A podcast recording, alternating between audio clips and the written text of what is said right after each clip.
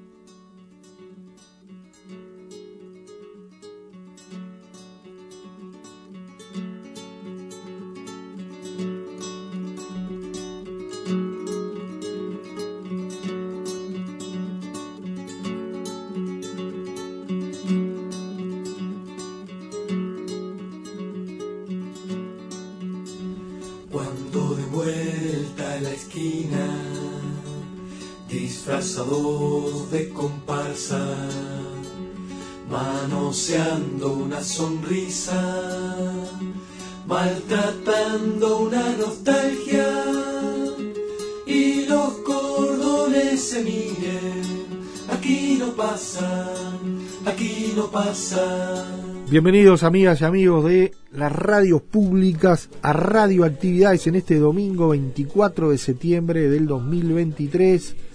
El gusto de estar juntos. Por este lado, Luis Ignacio Morera Lula, Daniel Ayala, haciendo radioactividades.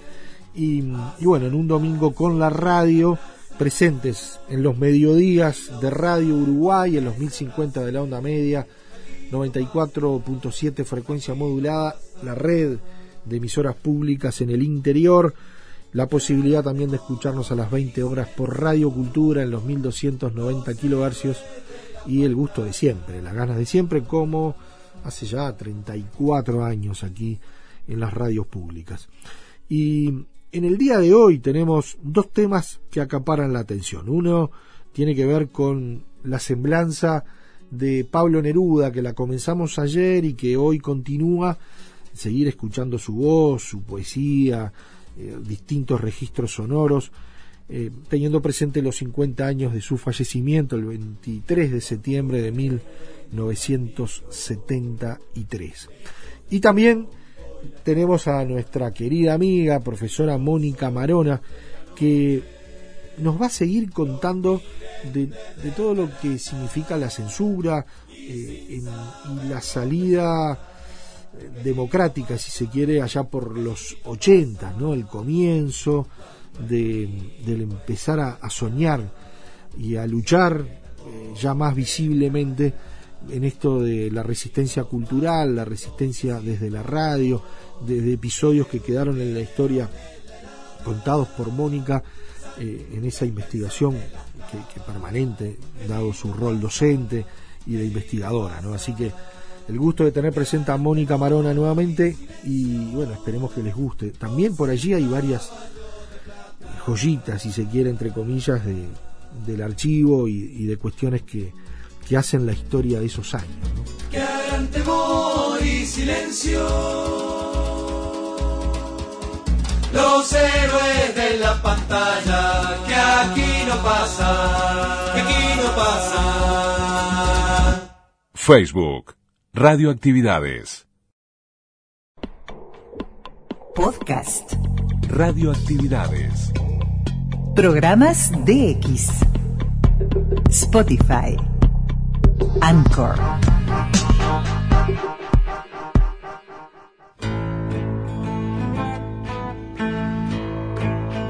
Mil. Si uno de los postulados del acto fue la defensa de la, de la democracia. 900.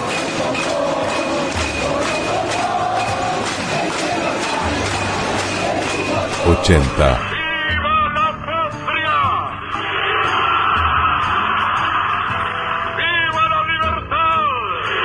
Y 3. A redoblar, a redoblar, a redoblar, a redoblar, a redoblar, a redoblar, muchachos, esta noche. 1983. 1983. Cuando empieza a amanecer.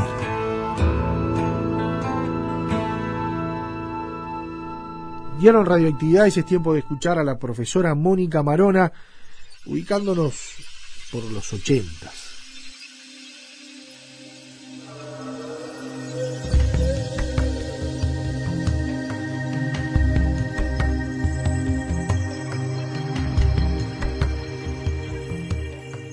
de los primeros años hay poco, eh, tenemos poca, tenemos menos información, eh, porque hubo, digamos, me refiero a, a, qué se podía transmitir por radio, ¿no?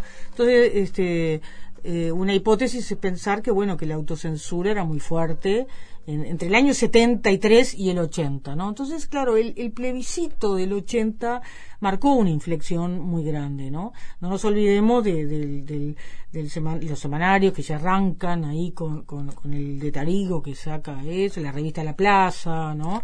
La revista La Plaza hace una tapa que es una ventana abierta, una ventana cerrada. Y esa tapa este, decía todo en el, en, ¿no? después del, del plebiscito. Este, entonces, todos esos, todos esos espacios, eh, eh, eh, digamos, se abren o están ahí manifiestos del 80. Tenemos menos conocimiento previo, pero además, a partir del 80 se estandariza la grabación, el cassette.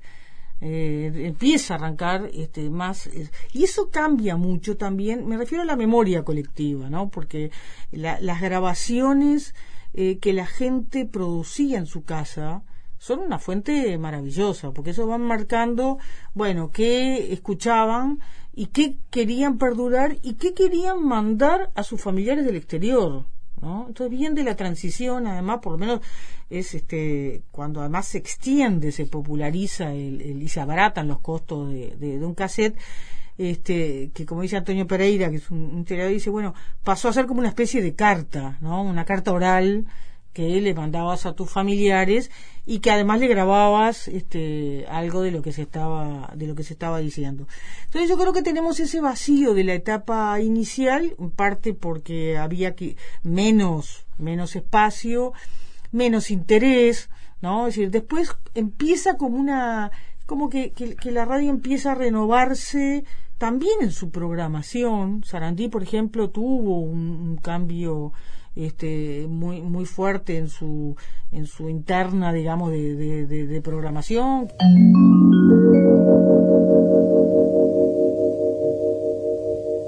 Escuche bien. CX8 Sarandí Montevideo Uruguay escuchó bien. En la mañana en vivo y en directo de Sarandí hay ahora un tiempo para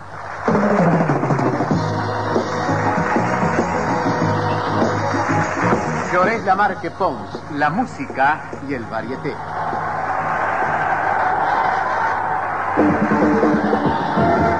Auspicia Beiroj, desde la esquina de Germán Barbato y Paysandú, un mundo en artículos sanitarios.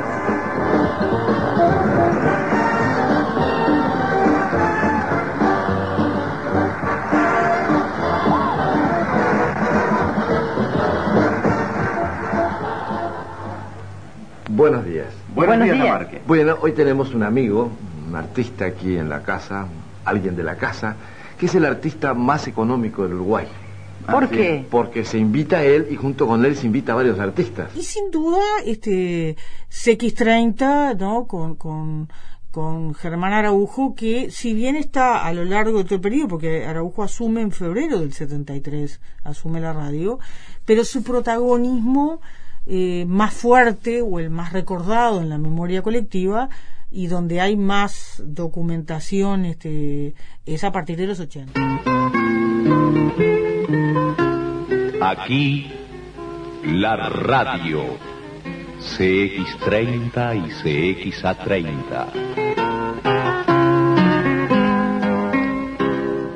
Caso de la 30, no fue solo emitir radio, sino que fue un espacio de socialización, como había otro, ¿no? Como eh, ir al cine, ir a cinemateca era también este, un acto de resistencia, ¿no? O sea, andar, andar con el, con el, con el famoso este eh, programa de Cinemateca o con el carnecito de Cinemateca era saber que el otro estaba más o menos en la misma línea, bueno, en fin, eran esos esos metalenguajes, ¿no? Que, que, que, existían a nivel a nivel social.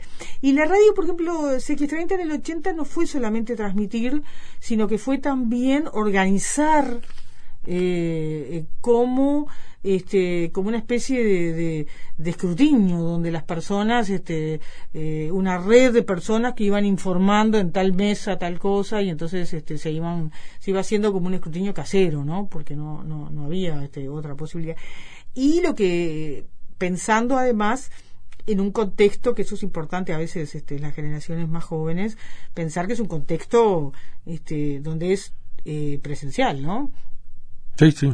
teléfono tampoco es que lo tenías tan a mano, ¿no? Y además este, la información importante no se pasaba por teléfono tampoco. Entonces, este, digo porque hoy acostumbrado a la instantaneidad, este, es, este, es, es muy fuerte el, el impacto.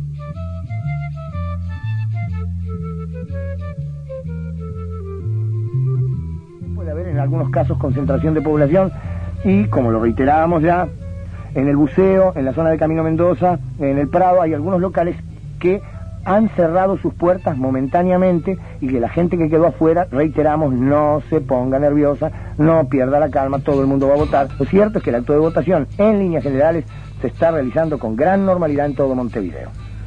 Bien, vamos a ponernos en contacto. Tienen novedades para nosotros, ya llevando la información a nivel nacional. También tenemos informaciones dentro de algunos minutos con nuestros colegas de Radio Tabaré de Salto. Vamos al contacto con Rivera. Con tiempo inestable se viene desarrollando el acto plebiscitario en la mañana de hoy aquí en nuestro departamento.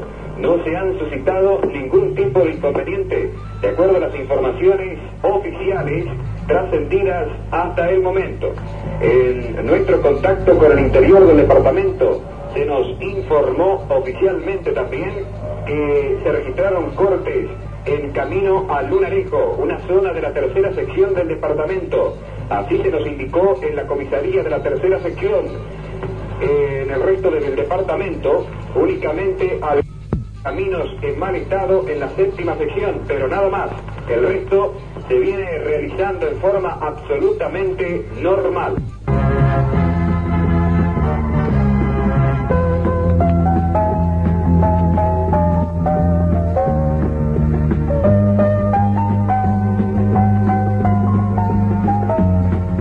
Atención a Mario Almeida que está en equipo móvil, por favor trasladarse hasta el puesto fijo en el Ministerio del Interior. Eh, se va a emitir un comunicado en minutos. A Mario Almeida dirigirse al Ministerio del Interior.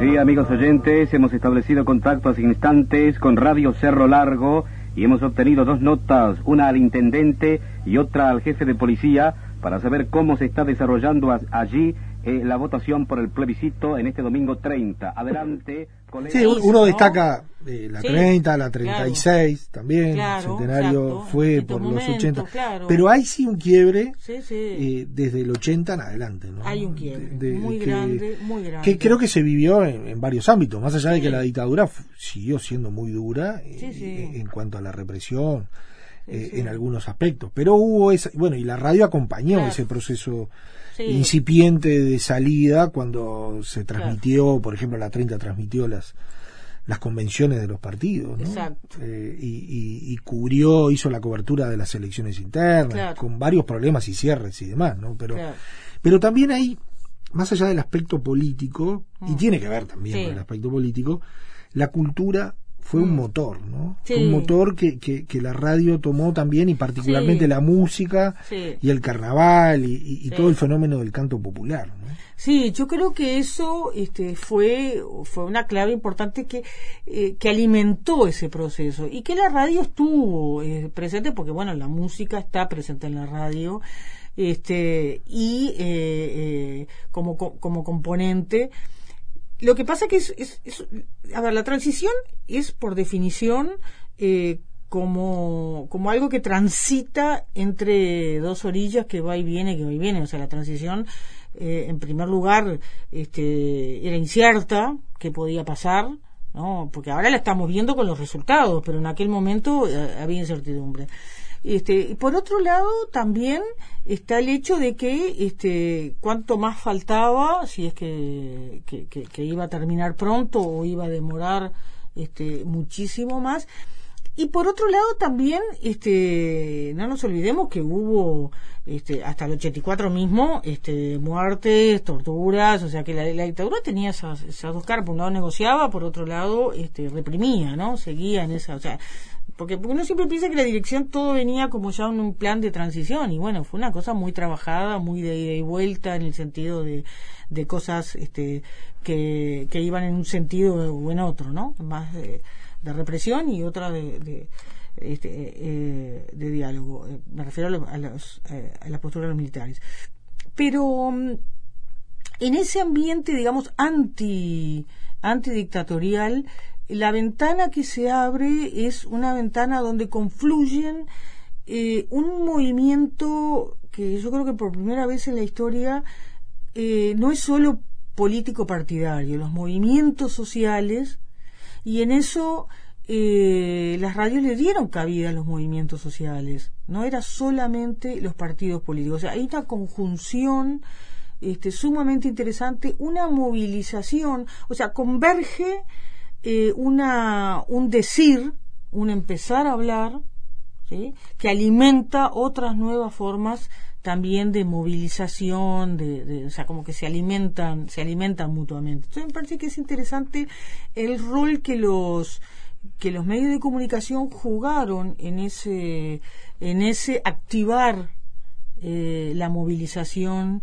eh, social, la movilización política. ¿no? Tú decías, por ejemplo, las convenciones de los partidos, sin duda, pero también este, lo que fue el este, mostrar lo que era el movimiento estudiantil, lo que era el movimiento sindical, lo que era el movimiento, no los actos que se pasaban directos, en fin, hay, hay como varias, varias expresiones que van marcando y que la radio se convertía en un ámbito privilegiado porque permitía ese este ese esa esa interacción no Que además Este- los canales de televisión no se les iba a No, ocurrir hacer no, ninguna no. de estas Ninguna, cosas, ¿no? ninguna no ninguna, Porque ninguna. ahí no hubo censura, evidentemente. bueno el, el, el caso de No había la- por qué haber censura. bueno eh, está el caso que lo usó mucho este de feo no que fue cuando cerraron Canal 10 porque pero ya era prácticamente faltaba faltaba este, muy poco para, para la restauración democrática Señoras, señores, buenas noches.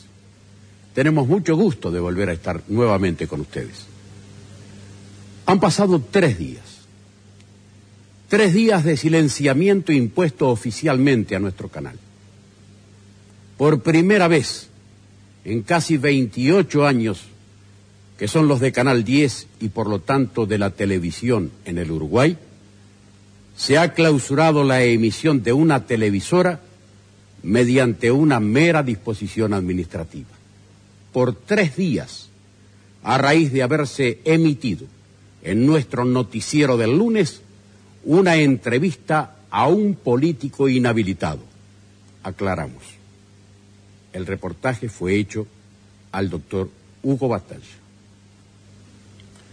Dejemos de lado, circunstancialmente, la sin razón jurídica de esta nueva medida adoptada al margen de la justicia competente y el debido proceso, solo en función de la realidad que vive nuestro país, y no porque renunciemos, por supuesto, al derecho que nos asiste.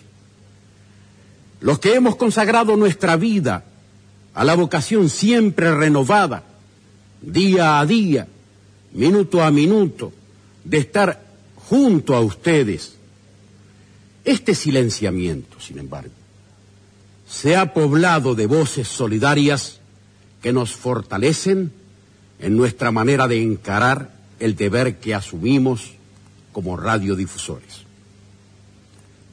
Sabemos que hay distintas maneras de recorrer el camino.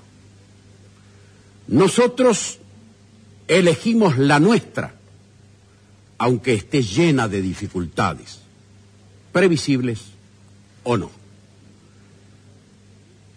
Tenemos conciencia de ello, pero también sabemos que debemos seguir transitándolo así, porque nos lo impone nuestra dignidad y la obligación de coadyuvar en la obtención de la felicidad pública. A raíz de haber hecho una entrevista a Batalla, a Hugo Batalla. Y eso lo usó muy bien Omar de Feo, porque lo usó como diciendo, vieron que nosotros también fuimos este, víctimas de la dictadura, cuando la dictadura estaba agonizando, diríamos, ¿no? Entonces es también, este, bueno, se, se transformaron en, en en, en, en, algo diferente a lo que había sido durante los 12 años que, duró la, dictadura, donde no existía, este, no hubo expresiones este, que no estuvieran debidamente, eh, digamos, autorizadas. Porque lo, lo, los medios y sobre todo los canales están en ese momento además en un cambio de las comunicaciones a nivel mundial y invierten o reciben inversiones o no entonces digamos este desde el punto de vista empresarial crecen, este, crecen muchísimo porque es, otra televisión la de esa, pero no, no en Uruguay, en el mundo, ¿no?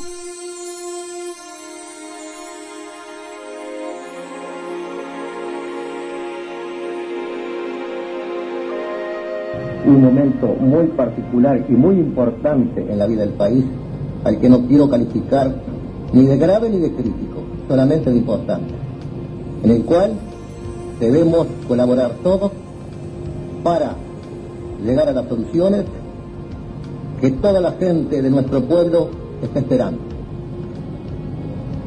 No me voy a extender en detalles políticos que sé que ustedes sabidamente están esperando, porque la decisión tomada en el día de hoy por el gobierno de las Fuerzas Armadas no quiero que sea empañada por nuevas declaraciones. Pero ya, desde ya me comprometo a que en los próximos días realizar con ustedes una conferencia de prensa para extendernos en estos asuntos y otros que ustedes entiendan conveniente.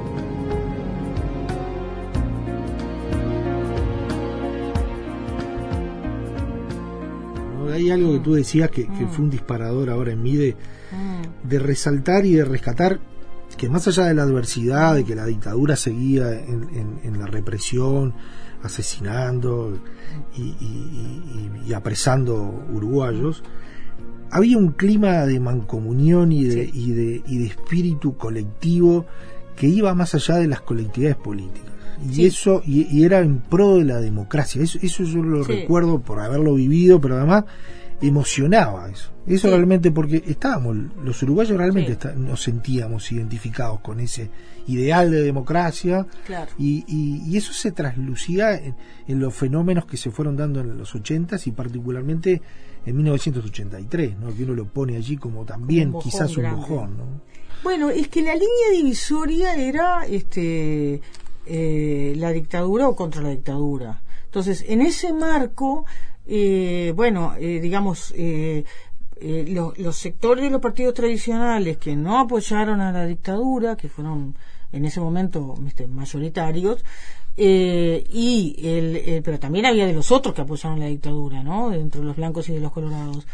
Y, eh, y bueno, y las izquierdas, ¿no? Entonces, eh, ahí se da una conjunción política diferente porque la línea divisoria era otra. Pero hay otra cosa también que es importante. En un, en un país donde, donde los políticos partidarios, los partidos políticos siempre fueron como muy determinantes, el hecho de que los movimientos sociales tuvieran protagonismo también. Que eso fue algo que después este eh, como que se diluyó, se perdió, se, se, o, por lo menos se desdibujó de aquel momento donde partidos políticos, movimientos sociales iban juntos, ¿no?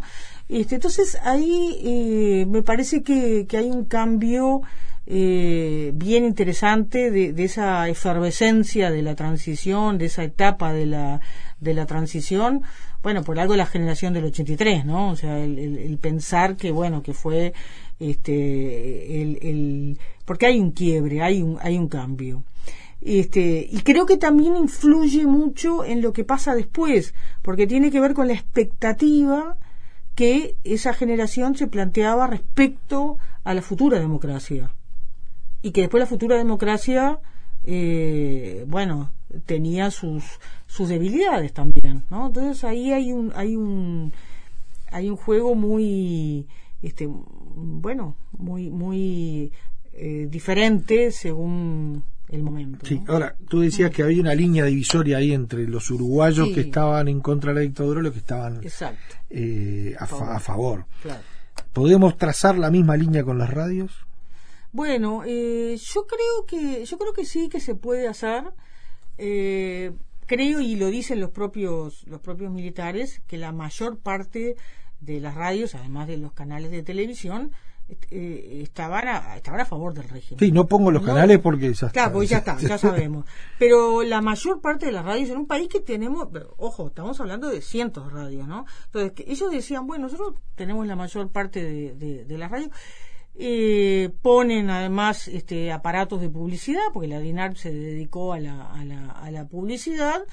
este, y después tenés, eh, creo que otro grupo que va creciendo, que va creciendo, que se amplía. Este, pensemos que las FM también que empiezan a, a desarrollarse cumplen un rol importante, ¿no? Emisora del Palacio, por ejemplo, este, cumplió un rol importante donde, eh, que nace también otra otra generación de periodistas, ¿no? Que se que se que están allí. Entonces me parece que ahí hay un hay este un, un espacio que fue creciendo, que fue creciendo y que fue ampliándose. Pero si mirás, si mirás los, los, los 70 y los 80, bueno, este, la, la primeras, los primeros años, eh, creo que este, el grueso o no se pronunciaba directamente, que no quiere decir, que, que bueno, convivamos, digamos, una quiesencia este, de, de, este, que no quiere decir cantarle loas al, al, al régimen y bueno otros que podían estar sobre todo bueno periodistas o, o- o personas que podían estar este y estaban a favor del, del régimen no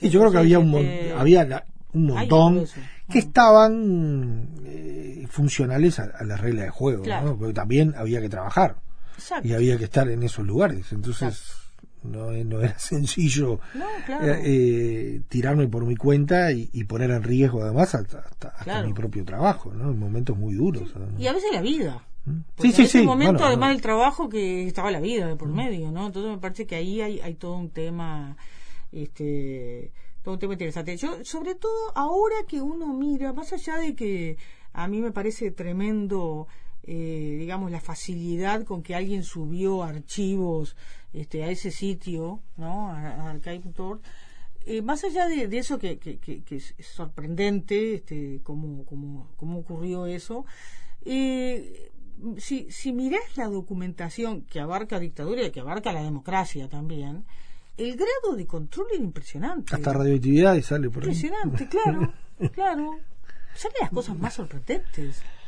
Un Este, control absoluto. absoluto porque uno dice bueno este desde entonces hay programas este personas este un funcionario que, que, que de pronto se presentaba un concurso ya lo, lo, lo- eh, un concurso público no es, es un grado de, de, de detalle a veces que impresiona o sea este de, de cómo tenían un aparato este, de, de, de vigilancia, diríamos, ¿no? Eh, que está lleno de cosas y, y, y eso, eso debe estar purgado seguramente, ¿no? Hay cosas que todavía ni, ni sabremos. Pero, pero lo que es impresionante, entonces uno dice, bueno, en, en ese contexto, eh, bueno, eh, que las radios se manejaran y los periodistas se manejaran con cautela, tenía sentido. Y era imposible no, no, imposible no tener claro. autocensura. Era imposible. No existía, No existía. la posibilidad de, ejercer mi trabajo sin, Claro. sin Y de- autocensura. Y la sospecha de que tu compañero, que el otro, que aquel, que no sé qué, podía ser el que venía nuevo, yo qué sé, digo, eh, porque evidentemente había este, infiltrados en todas partes. pues. Ahora al obelisco. Por libertad, democracia, trabajo. Todos juntos. Domingo 17 y 30. Convocan partidos políticos uruguayos. Por cadena nacional de radio y televisión, el señor ministro del Interior, general don Hugo Linares Brum, en nombre del Poder Ejecutivo, dirigirá un mensaje a la población. Conciudadanos, los forzados acontecimientos y especulaciones políticas que ha vivido la República en los últimos días han generado expectativas y también preocupaciones en nuestra población.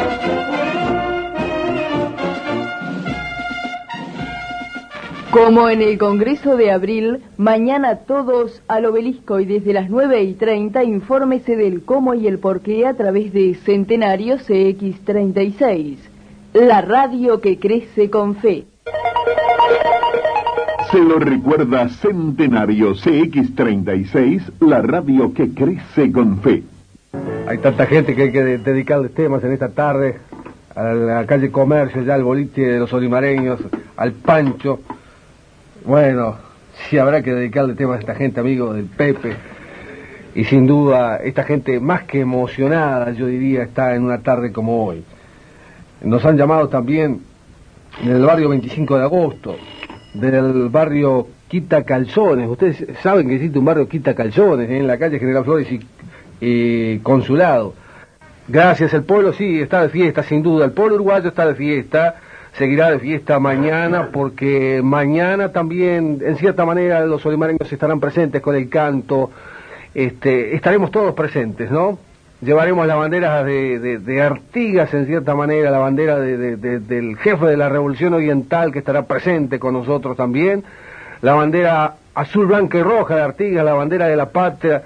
Es decir, las enseñas patrias estarán junto con nosotros en, en- en la tarde de mañana. Sí, sí, cómo no. Y Centenario va a estar transmitiendo desde las 9.30 de la mañana. Hay más de 150 periodistas extranjeros, canales de televisión del exterior, que estarán con nosotros. cuádruple, el quinto, el sexto sentido, el séptimo, Sí, ¿no? Y, tal y- cual. y- y, bueno, y en realidad nos volvimos expertos Sí. de- desde el micrófono y, y desde la escucha, a veces exagerando eh, o interpretando cosas que iban más allá de lo que se quería decir, pero Claro. pero fue en, en, en ese aspecto fue ayudó a la creatividad, sin duda, ¿no? Ayudó a la creatividad este, en todos los programas, tanto de, de- de humor, en las canciones, en, el- en todo había, había un sentido. Pero además estaban también eh, que se podía captar la- las ondas del exterior. Eso es lo que yo te iba a decir, que, que desde el 73 Exacto. y antes Se captaba, había un espectro claro. de onda que uno entraba Exacto. y ahí, Y ahí se se enteraba sabía. de un montón de cosas, que era la onda corta. Era ¿no? la onda corta. Escuchan Panorama Uruguayo por ondas cortas de Radio Moscú. Siguen informaciones.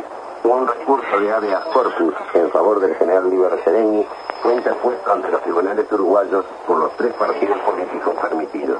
El documento, hecho público esta semana, fue elevado el pasado 1 de febrero con las firmas de Julio María Sanguinetti, secretario general del Partido Colorado, Juan Pinel Devoto, presidente del directorio del Partido Nacional, y el titular del partido Unión Cívica, Humberto Figanda. El general Libercedeño, presidente del Frente Amplio de Uruguay, fue candidato presidencial con más de 300.000 votos en las últimas elecciones nacionales en noviembre de 1971. Fue arrestado en julio de 1963. Entonces eso tampoco, eso era imparable, porque eso se generaba en otros lados y tú tenías un, un, un radioreceptor que, que te lo permitía, era tener paciencia, encontrar el, la hora, enterarte y esos aparatos con suma facilidad te lo permitían, digo, la- las grandes, ¿no? Este, entonces, eh, a, a mí me parece que eso también es un fenómeno que, que, que ubicaba y vinculado a, a ese Uruguay con eh, los que estaban también en el exilio, ¿no? O sea, el exilio también no solamente llevaba las voces a, esas radios, este, sino que también producía y recibía información.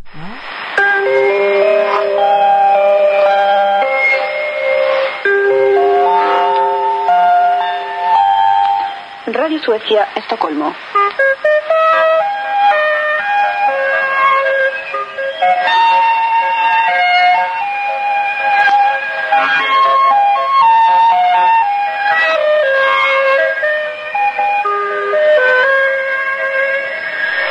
Escuchando una emisión de Radio Suecia, Estocolmo.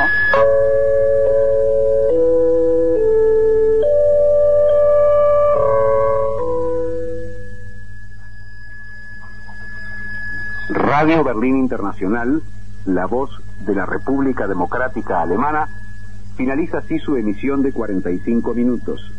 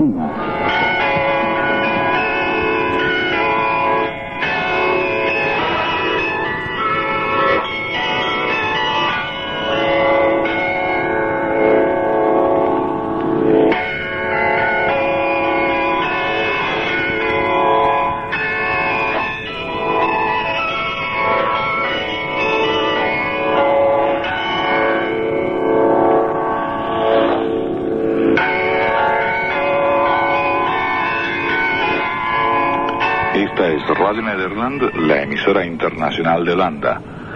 Dentro de un minuto y medio, a las 22 y 30 UTC, daremos comienzo a la transmisión del tercer servicio latinoamericano.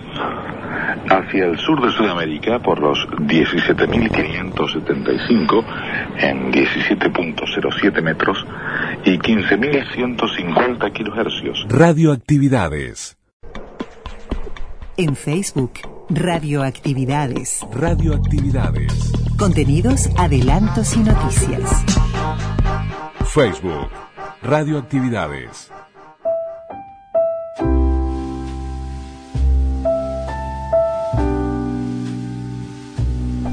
Pablo Neruda a 50 años de su fallecimiento.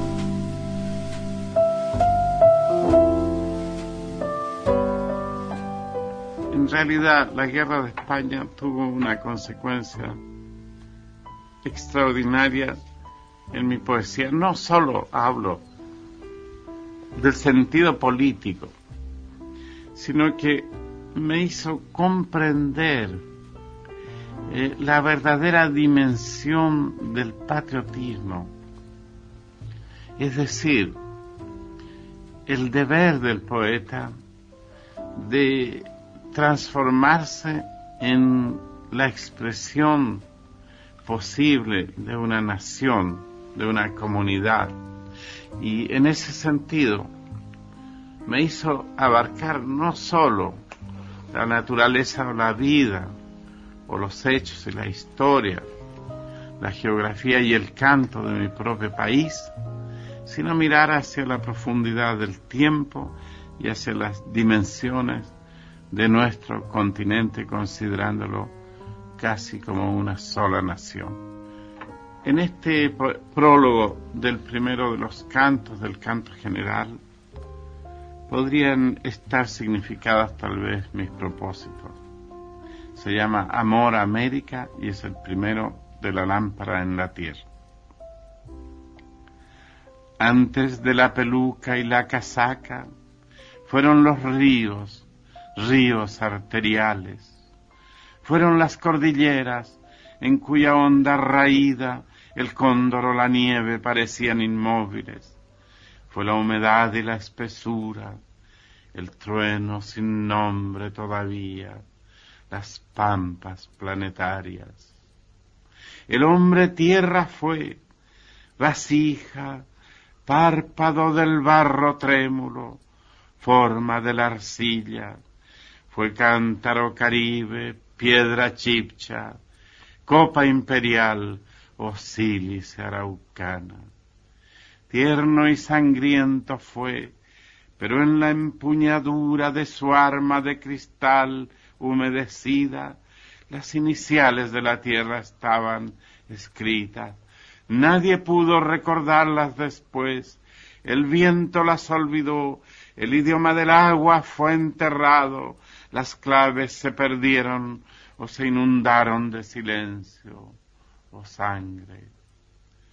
No se perdió la vida, hermanos pastorales, pero como una rosa salvaje cayó una gota roja en la espesura y se apagó una lámpara de tierra. Yo estoy aquí para contar la historia.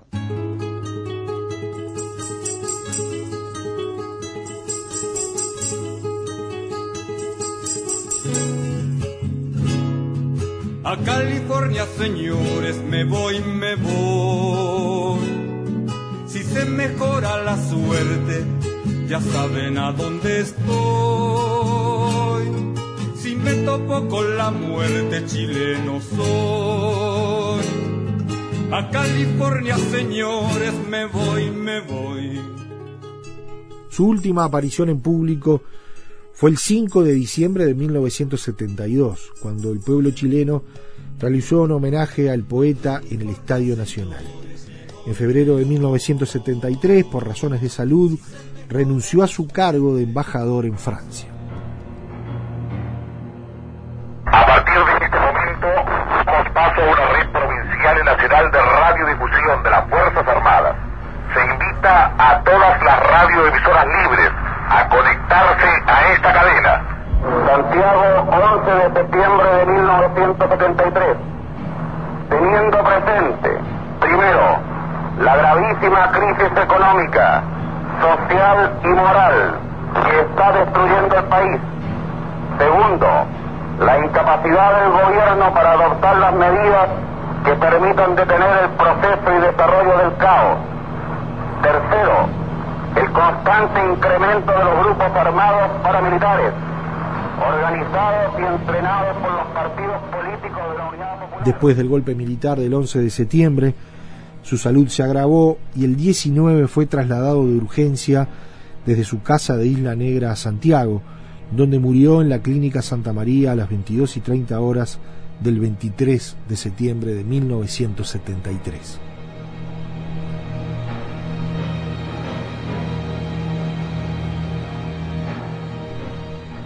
La casa de Neruda en Santiago fue saqueada después del golpe encabezado por el general Augusto Pinochet y sus libros incendiados.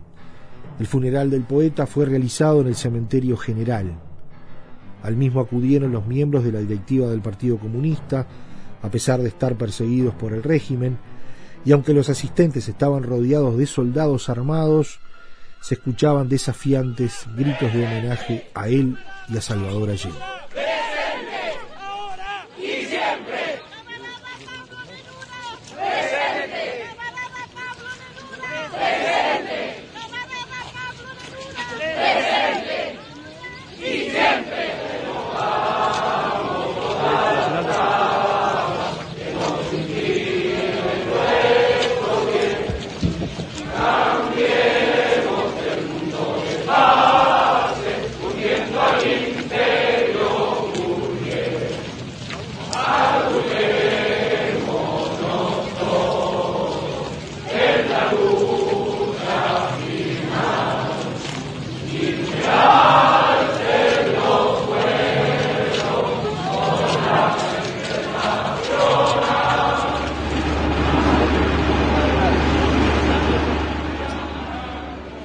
Después del funeral, muchos de los asistentes que no pudieron huir acabaron engrosando las listas de desaparecidos por la dictadura.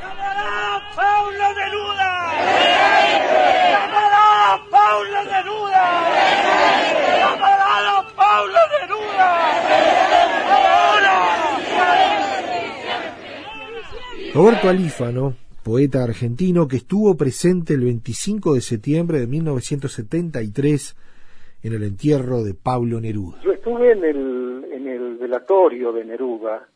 Eh, bueno, fue una cosa muy triste, muy terrible en las circunstancias en que murió Neruda, en, digamos, a los pocos días de, de la caída del gobierno de Salvador Allende. Eh, fueron circunstancias muy dramáticas y bueno, la noche del, del velatorio de Neruda que yo estuve, eh, éramos muy pocas personas, no sé si llegábamos a 10 personas, ¿no? Estaba, bueno, Matilde, estaba su hermana Laura Reyes, había un sobrino y tres o cuatro personas más. Eh, los vidrios del sitio donde, donde se realizó el velatorio de Neruda estaban destrozados, la casa había sido arrasada, ¿no? Habían roto, habían quemado libros, después habían intentado apagarlos, habían provocado una inundación, eh, en fin, fue algo terrible, circunstancias muy muy dramáticas, ¿no? A la mañana siguiente ya llegó mucha gente, eh, sobre todo, digamos, eh, muchos diplomáticos, este, algunos amigos de Neruda que se atrevieron a, a, salir, ¿no? Porque era un momento muy difícil, era un momento muy cruento. Eh, recuerdo, no sé, a Nicanor Parra, por ejemplo, que estuvo al lado mío. Y, y bueno, presenciamos, eh, se podría decir, una marcha política eh, muy conmovedora, porque eh, el trayecto que separa la casa de Neruda de la Chascona del cementerio general, eh, digamos, fue un, un, un, torbellino de gente que se lanzó a la calle a acompañar eh, ese cortejo. Eh, y era gente del pueblo, eran este, trabajadores, era gente humilde, ¿no? Fue muy conmovedor. Y en el cementerio, yo tengo una foto en la que estoy con Radomiro Tomic, que fue uno de los que estuvo también en, el, en ese momento. Y, y a mí me tocó hablar como amigo eh, de Pablo y en representación de los escritores y poetas de, Hispanoamérica. Y, bueno, era hablar con, con soldados que nos estaban apuntando desde las bóvedas vecinas, ¿no? habló el, el secretario de la, de la Academia de la Lengua, habló eh, Edmundo Herrera, que era el presidente de la Sociedad de Escritores, y finalmente me tocó hablar a mí. Usted dice que hablaban y que eh, usted recuerda que los apuntaban los soldados. ¿Esa era la situación en el cementerio? ¿Había militares en el...? Había militares, sí, sí, sí. Estaban arriba de las bóvedas apuntándonos. Eh, fue un, un momento terrible, ¿no? Yo le cuento que, que después de, de, del entierro de Pablo, por la tarde me vinieron a buscar y me llevaron detenido, ¿no? Por haber hablado de, en, el, en las exequias de Neruda. Lo detienen por haber hablado de las exequias. ¿Qué es lo que usted dice en, en, el, en, esta, en esta ceremonia fúnebre? Bueno, yo despedí los restos de, de Neruda, que era el gran poeta de la lengua castellana, de la lengua española y, y, además este en lo personal me unía una amistad con Pablo. Así que bueno, fueron, no recuerdo las palabras que dije, pero fueron palabras este digamos eh, eh, llenas de emoción, ¿no? Porque eh, estaba despidiendo a, al Premio Nobel de Literatura y al a uno de los más grandes poetas del siglo XX. Roberto Lifano, usted dice que eh, es detenido luego eh, por militares chilenos. ¿Qué pasa con usted en ese momento? Y me llevaron detenido al regimiento Tacna. Yo estaba con toda mi familia. Yo en ese momento era corresponsal de un diario argentino, del diario La Opinión, y había vivido muy de cerca todo el, golpe de, Pinochet. Eh, y bueno, el hecho de hablar este en, en, el, en las exequias de, de, de, Neruda, bueno, fue el desencadenante para que me metieran preso, ¿no? Un funeral muy dramático, ¿no? Eh, la muerte de Neruda fue dramática. Eh, yo lo visitaba casi todos los fines de semana. Y bueno, después del, del, del golpe no pude ir, después del 11 de septiembre no pude regresar más a la casa de Pablo y este inclusive ni me pude comunicar telefónicamente, ¿no? ¿Y recuerda recuerda lo último que habló con él?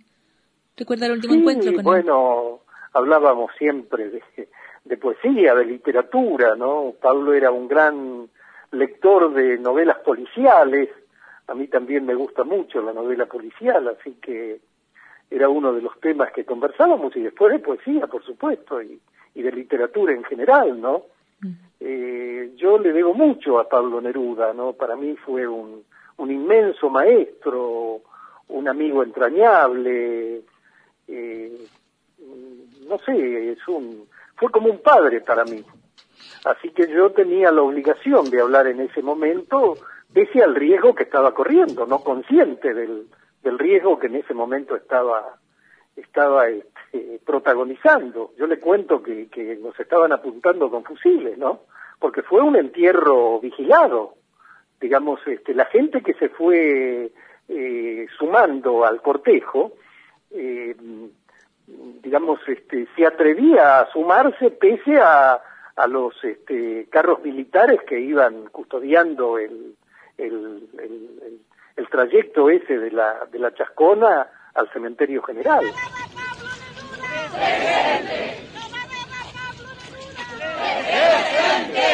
Compañero Salvador Allende. Compañero Víctor Jara.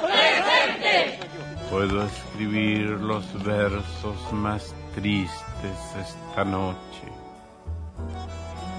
Escribir, por ejemplo, la noche está estrellada.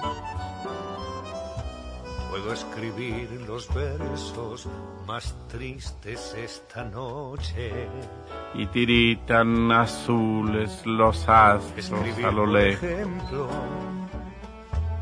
la noche está estrellada tiritan azules los astros a lo lejos.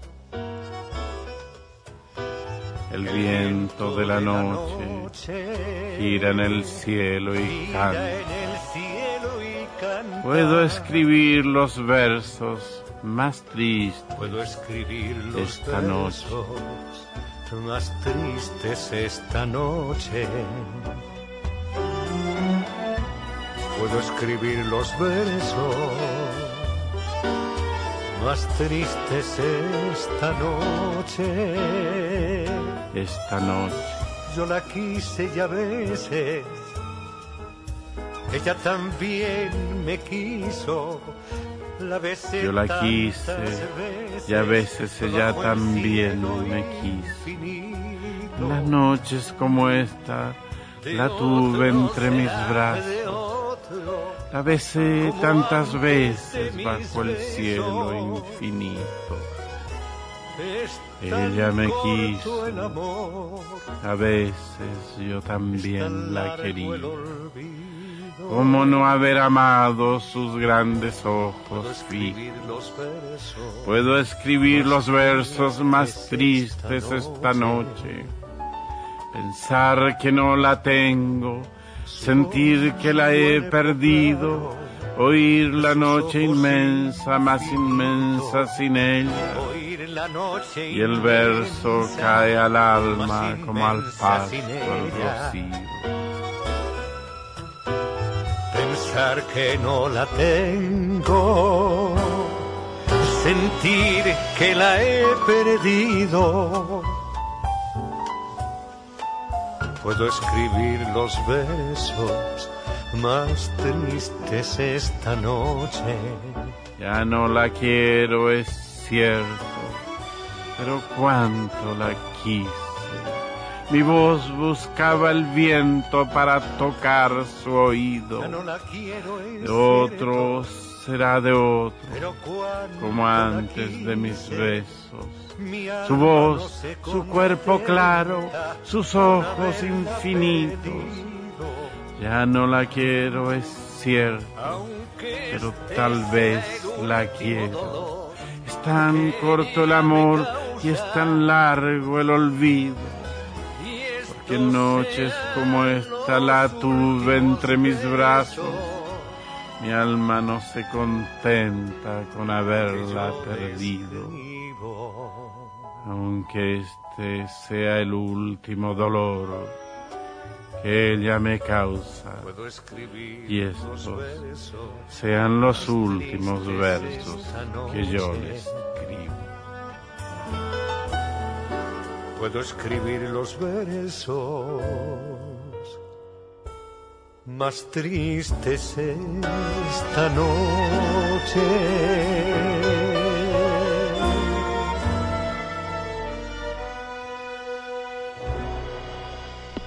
Facebook, Radioactividades. Radioactividades. Twitter, arroba reactividades.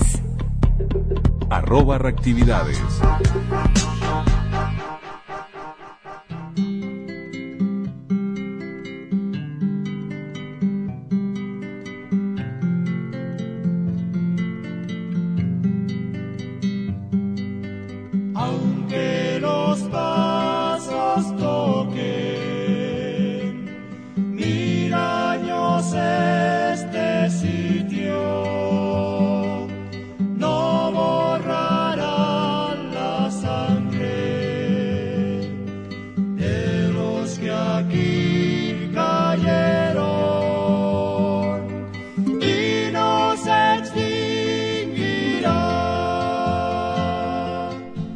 Termina un programa más de radioactividad, es un fin de semana más con la radio y con su historia y con todas las conexiones que tiene radioactividades y la radio, ¿no? Porque en realidad tuvimos a Pablo Neruda, por allí se colaron sonidos, historias de, de la televisión, de la radio en el Uruguay, en la Resistencia, los testimonios de Mónica Marona, también teníamos presente ayer a- al radioteatro de CX30 en una producción vinculando Artigas con el Paraguay, increíble, ¿no?